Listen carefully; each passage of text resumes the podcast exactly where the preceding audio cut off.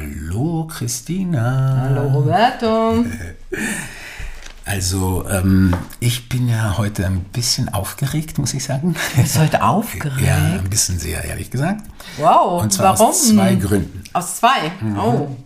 Erstens haben wir hier einen Mann sitzen, einen sehr gut aussehenden Mann sitzen. Mhm.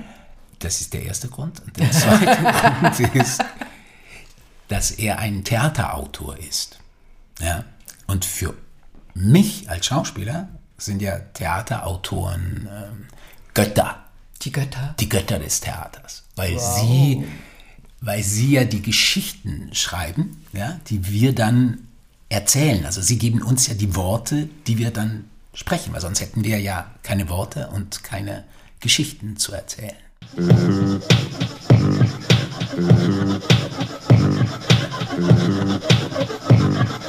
Welcome to the labyrinth of love. Und deswegen bin ich ein bisschen aufgeregt, dass heute hier bei uns Kevin Rittberger sitzt. Herzlich willkommen, Kevin. Herzlich willkommen. Ich freue mich. Ja, genau, du darfst jetzt sprechen. Du Hallo. darfst jetzt sprechen. Hallo, vielen Dank für die Einladung. Ich freue mich auch hier zu sein. Ja, sehr, sehr gerne. Hallo. Nach der Idee, die Roberto hatte, dich einzuladen, war ich gleich begeistert und freue mich sehr. Ich empfinde das schon irgendwie für unseren Podcast eine Ehre, dass du heute hier bist. Vielen Dank. Danke für diese sehr, sehr schönen und warmen einleitenden Worte. Ja, ne? gut, oder? Genau. Alles wahre Worte. Wenn du mir erlaubst, Kevin, und Roberto, du auch, Ja, klar. würde ich ein bisschen was zu dir erzählen, dich ein bisschen vorstellen, Kevin. Also, wir haben heute Kevin Rittberger hier bei uns im Podcast. Geboren ist er in Stuttgart und lebt heute in Berlin, in unserem wunderschönen Berlin. Kevin studierte neuere deutsche Literatur und Publizistik und Kommunikationswissenschaften an der FU Berlin. Und er ist, wie Roberto schon gesagt hat, Bühnenautor und auch Theaterregisseur. Und zwar von Bearbeitungen sowie von eigenen Stücken. Als Regisseur war er tätig an den verschiedensten deutschsprachigen Bühnen, die ich jetzt gar nicht alle aufzählen will. Jedoch in, am Staatstheater in Stuttgart, am Deutschen Schauspielhaus in Hamburg, am Deutschen Theater in Berlin, am Schauspielhaus Wien, auch in Hannover. Und für seine Regiearbeit, und zwar für die Uraufführung von Alexandra, Alexander, Entschuldigung, kluges Nachrichten aus der ideologischen Antike am Schauspielhaus Hamburg und von Dietmar Darz die Abschaffung der Arten am Deutschen Theater in Berlin, wurdest du, Kevin, 2010 mit dem Kurt Hübner Regiepreis ausgezeichnet. Alle anderen Auszeichnungen, die es auch noch gab und Nominierungen, lasse ich jetzt mal weg, damit ich nicht ganz so lange rede. Mag aber noch ein bisschen darüber erzählen, dass du deine eigenen Stücke auch an zahlreichen Bühnen im deutschsprachigen Raum und nicht nur da uraufgeführt hast. Das war Puppen im Schauspielhaus Wien, dann in Frankfurt Kimberlit ein Bestarium und Mullion Rescues Mother Earth beim Taipei Arts Festival, also außerhalb Europas. Am Theater Heidelberg in Göttingen, wo ich herkomme, deswegen habe ich das jetzt extra erwähnt. Dann noch der Schwarze Block und wir sind nach dem Sturm am Schauspiel Hannover. Und aktuell läuft dein Stück Der Entrepreneur am Residenztheater in München unter der Regie von Nora Schlocker. Und Uraufführung Premiere war im Dezember letzten Jahres. Und ich möchte mich bei dir bedanken dafür, dass wir das vor diesem Podcast-Gespräch lesen durften. Ähm, und ich habe es wirklich mit Vergnügen gelesen. Schön. Der Entrepreneur, also der Protagonist dieses Stückes, macht ja aus seinem Unternehmen, ich würde mal sagen Familienunternehmen, so habe ich es verstanden, ein Syndikat. Das heißt, allen Mitarbeitern oder Mitarbeitenden und überschreibt er das sozusagen zu gleichen Teilen. Und die Hierarchie soll zumindest auch weitgehend abgeschafft werden. Und er selbst kümmert sich nach seinem langen Arbeitsweg, dem er auch ein bisschen müde geworden ist, um das Gemeinwohl und den sterbenden Wald, gibt sich so ein bisschen den Drogen hin und genießt seine freie Zeit. Und dabei stößt er auf unheimlich viel Unverständnis, ja auch Entsetzen bei seiner Familie, bei seiner Tochter, bei seiner Ex-Frau, aber auch, so habe ich es zumindest empfunden, bei seinen, ja, bei den Mitarbeitenden und auch bei seinem Freund, da kommt er irgendwie dann, kommt das nicht so gut, wie man sich das eigentlich vorstellt. Und so möchte ich einleiten zu einer ersten Frage, die ich an dich habe.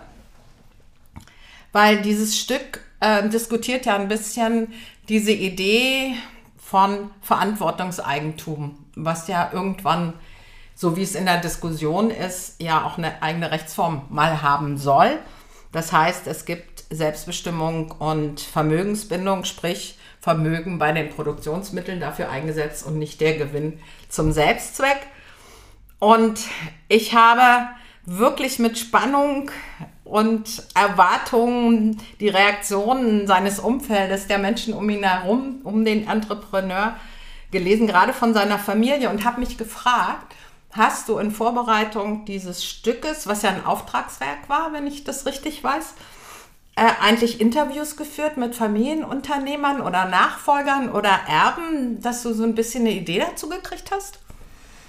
Ja, genau, das habe ich getan. Also ich habe ähm, mit einem Industriellen gesprochen, der hat bereits in den 1980er Jahren große Teile seines ähm, doch sehr großen Vermögens ähm, Schulen und äh, also einer Stiftung und ähm, freien Schulen zur Verfügung gestellt. In England war das.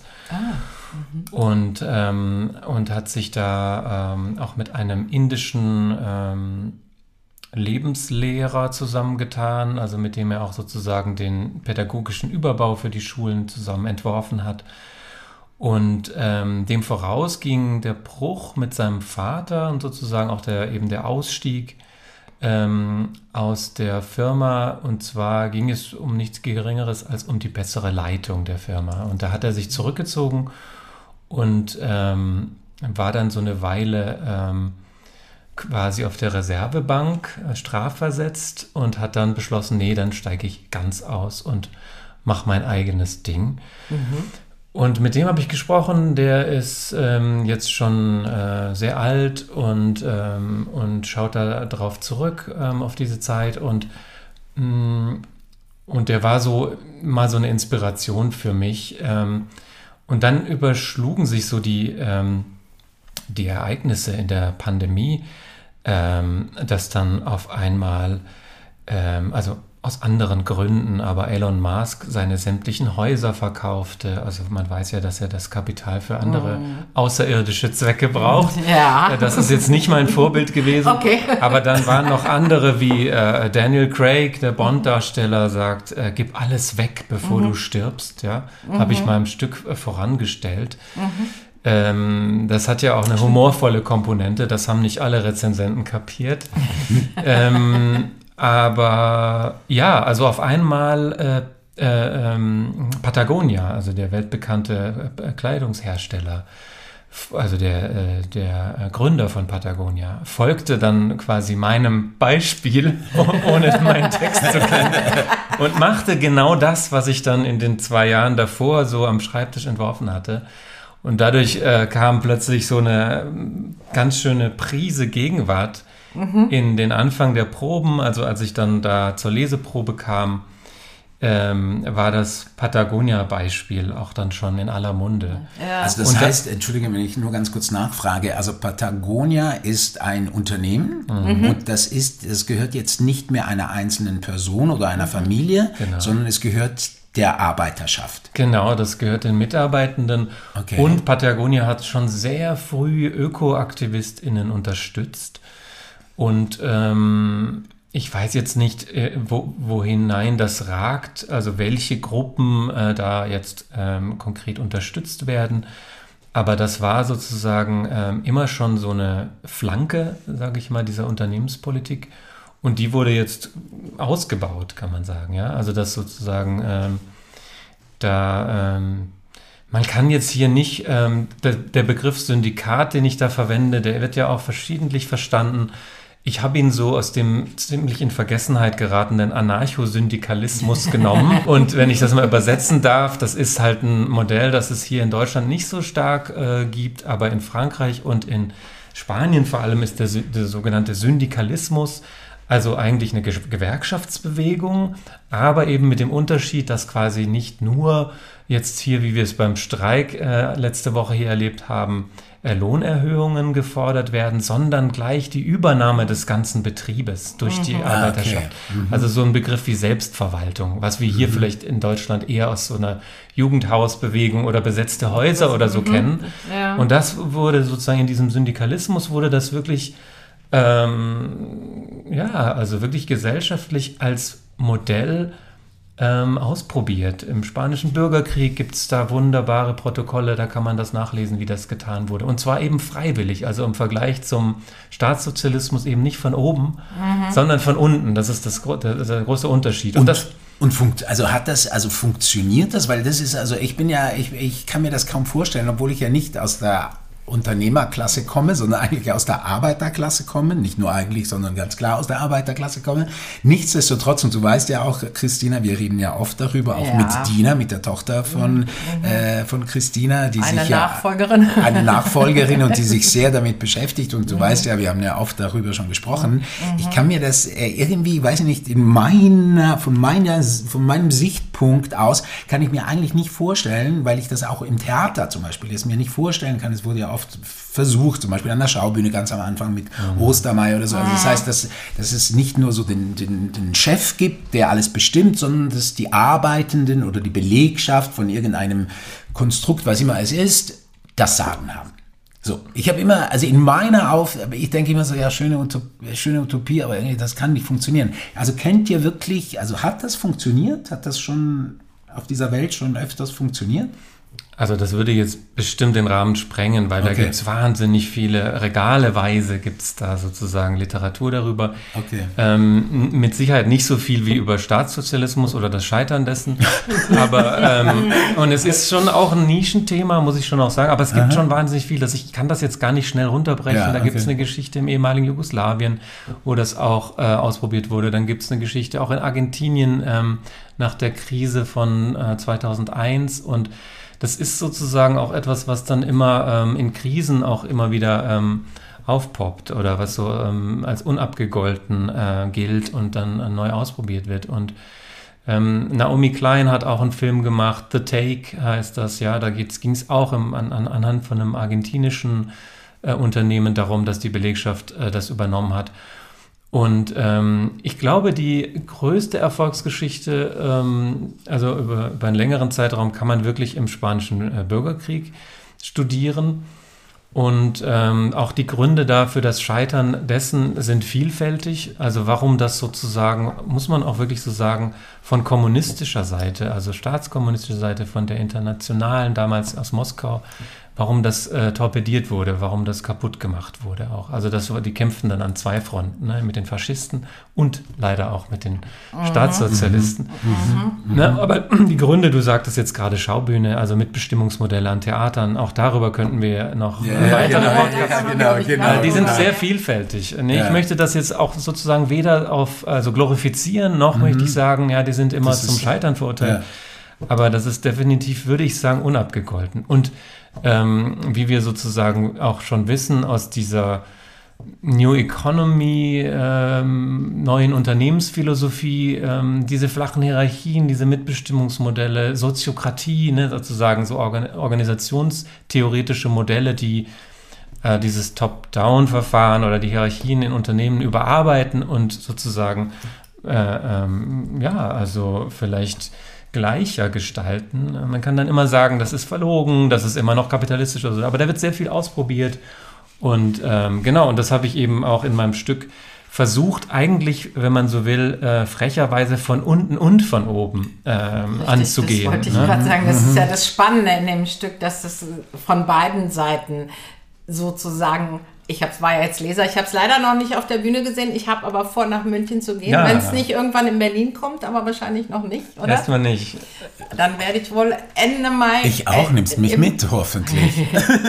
Ich glaube, da stehst du schon auf der Bühne. Ah, am Ende Mai, ja 21. stimmt, Mai. ja, das stimmt. Ja, schaut euch an, das würde Also mich sehr ich, freuen. ich möchte es unbedingt sehen. Mich hat das so begeistert. Ich fand auch gerade diese beiden Sichten und wie du das zusammengekriegt hast, fand ich sensationell, muss ich wirklich sagen. Du Mir hast hat's dir- gefallen. Mir hat's auch gefallen. Du hast, ähm, ähm, aber dazu will ich dann noch ein paar Sachen, weil ich äh, zu, zu der Form, wie du es geschrieben hast, dann äh, so, gleich, ne? äh, Ja. noch sagen will. Aber dazu kommen wir gleich, ähm, weil ich da so ein paar aus der Schauspielersicht etwas fragen wollte.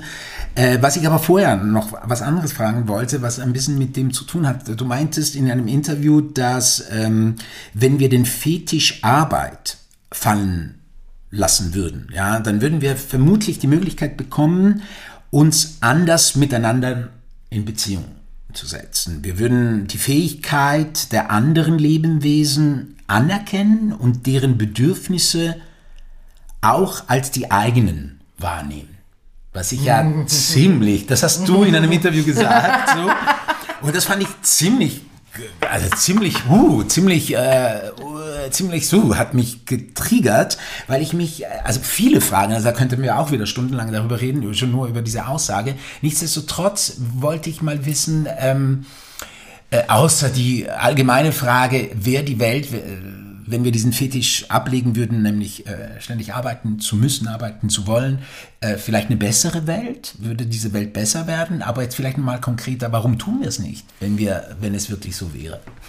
Also, ähm, wie kriege ich das jetzt ähm, schön bündig? ähm, das, das braucht jetzt erstmal eine Unterscheidung, weil äh, es gibt ja auch Formen von Arbeit, die äh, weniger anerkannt wurden in der Vergangenheit und die vielleicht in den letzten Jahren, Stichwort Sorgearbeit oder Care Work, eine größere Anerkennung erfahren haben.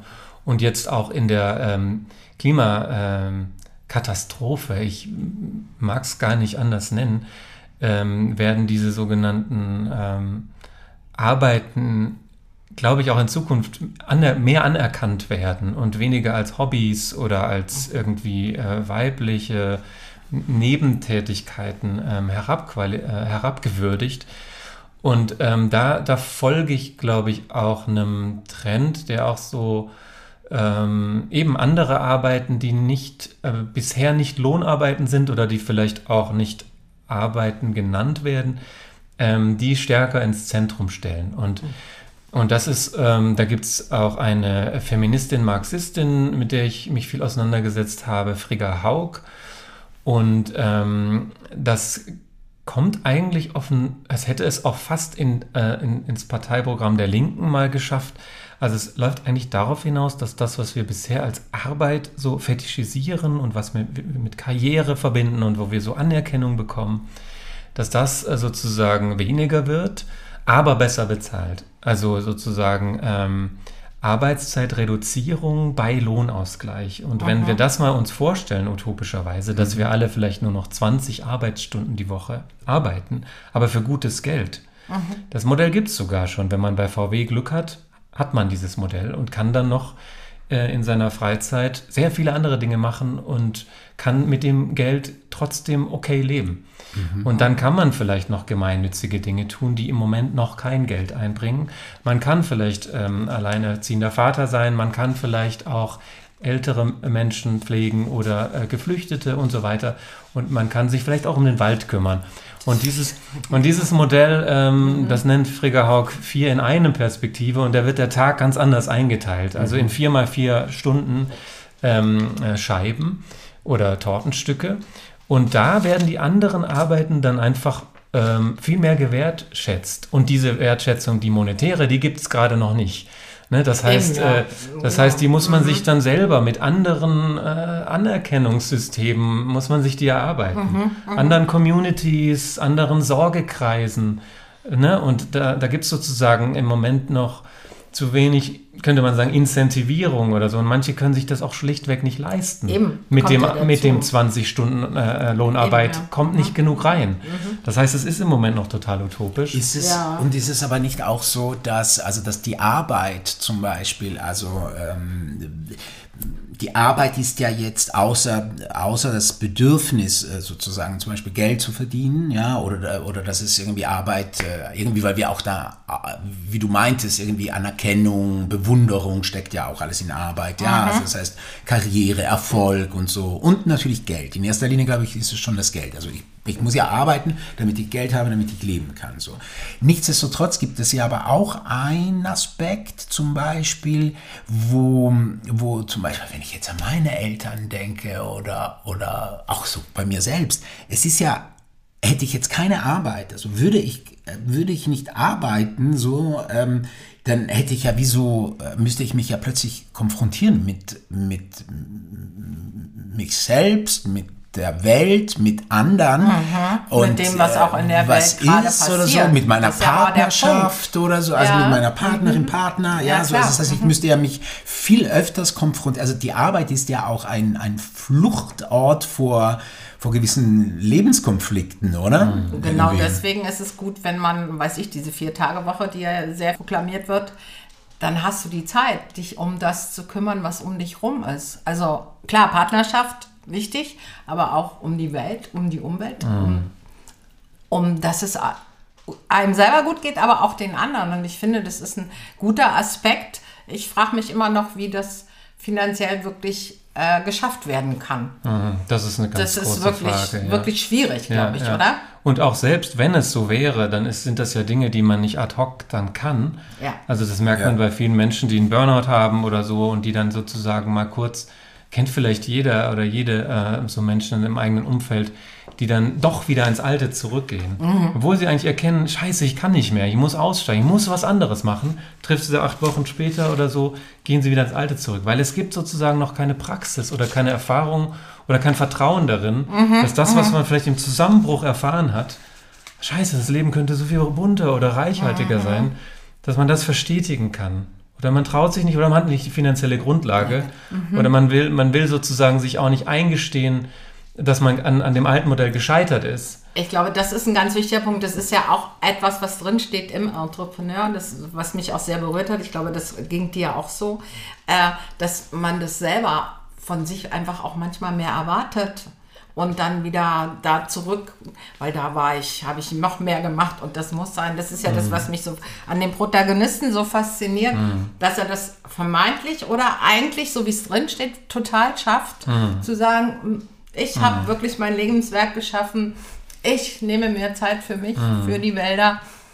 Gut, auch für die Ich- Drogen. Das finde ich faszinierend. Ah, das wollte ich noch sagen. Der hat früher Drogen genommen, jetzt nicht mehr. Ah, Ja, ja, das, dann äh, habe ich das irgendwie Ja, ja, ja, das wird ihm aber immer, das wird ihm dann noch lange nachgesagt. Ah, Nee, weil der, weil das ist der große Versuch ist da ja, dass man ihn, man sieht ihn einmal, oder ich schreibe das zumindest, sehe das ja dann vor mir, aber heißt ja nicht, dass das auf der Bühne so ist, dass der da sozusagen um die Bäume herum tanzt oder sich da so bewegt und dass der sozusagen andere gegenüber erfährt.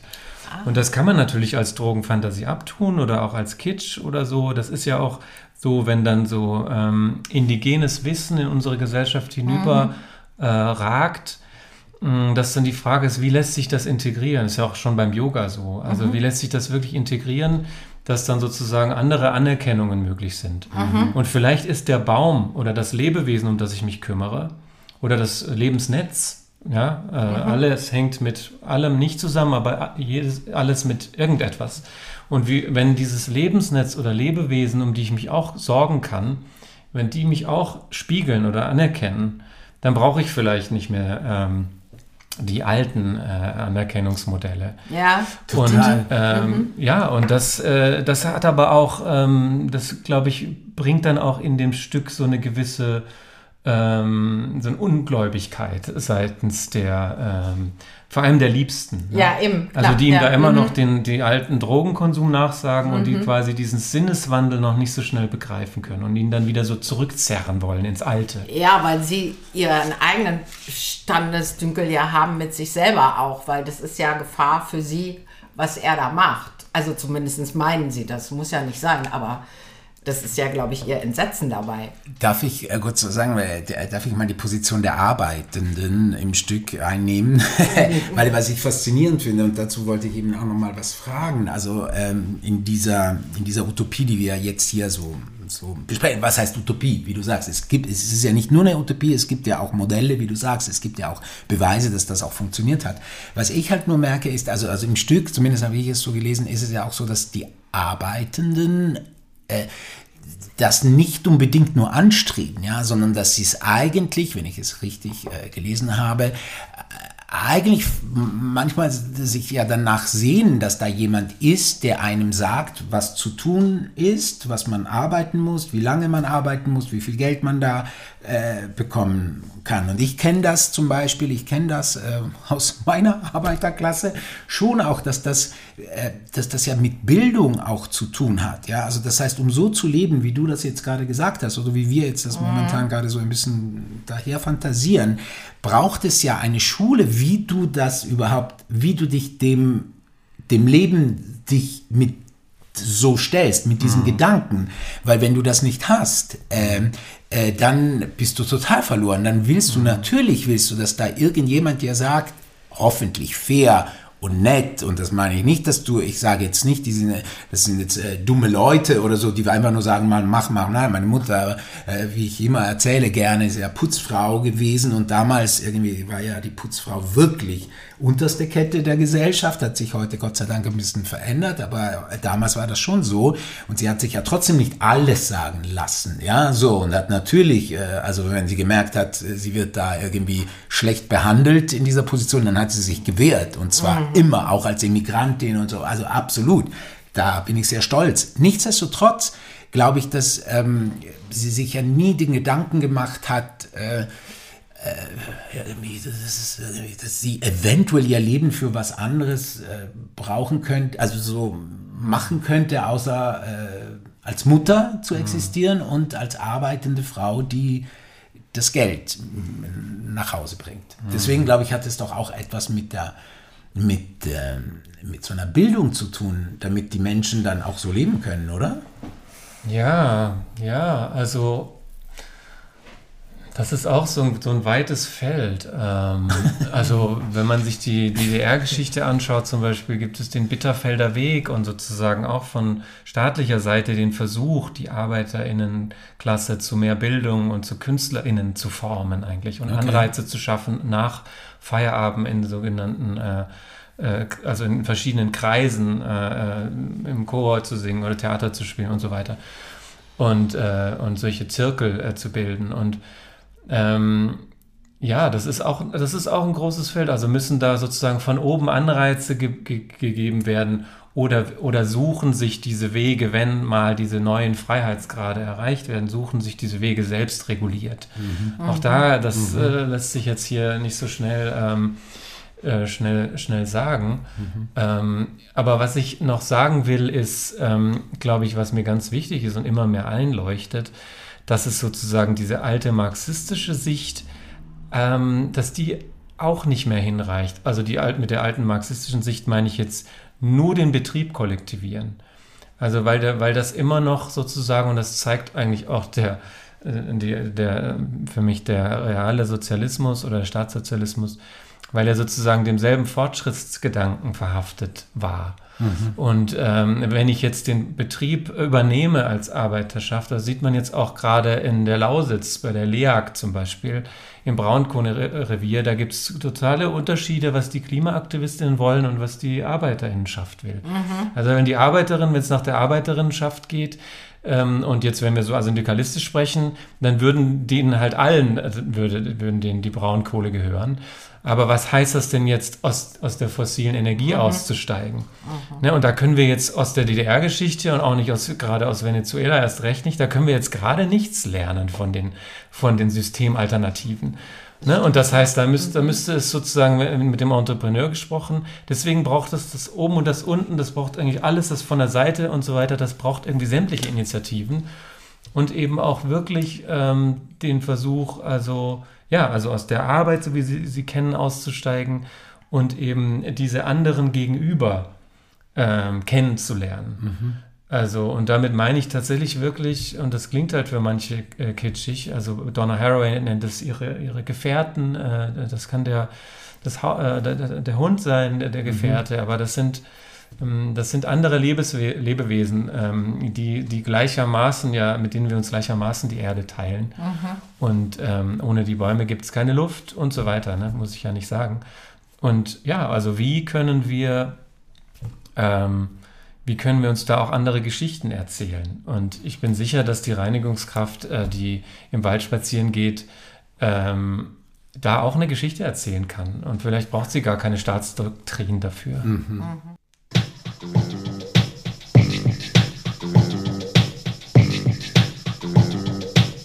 Welcome to the labyrinth of love.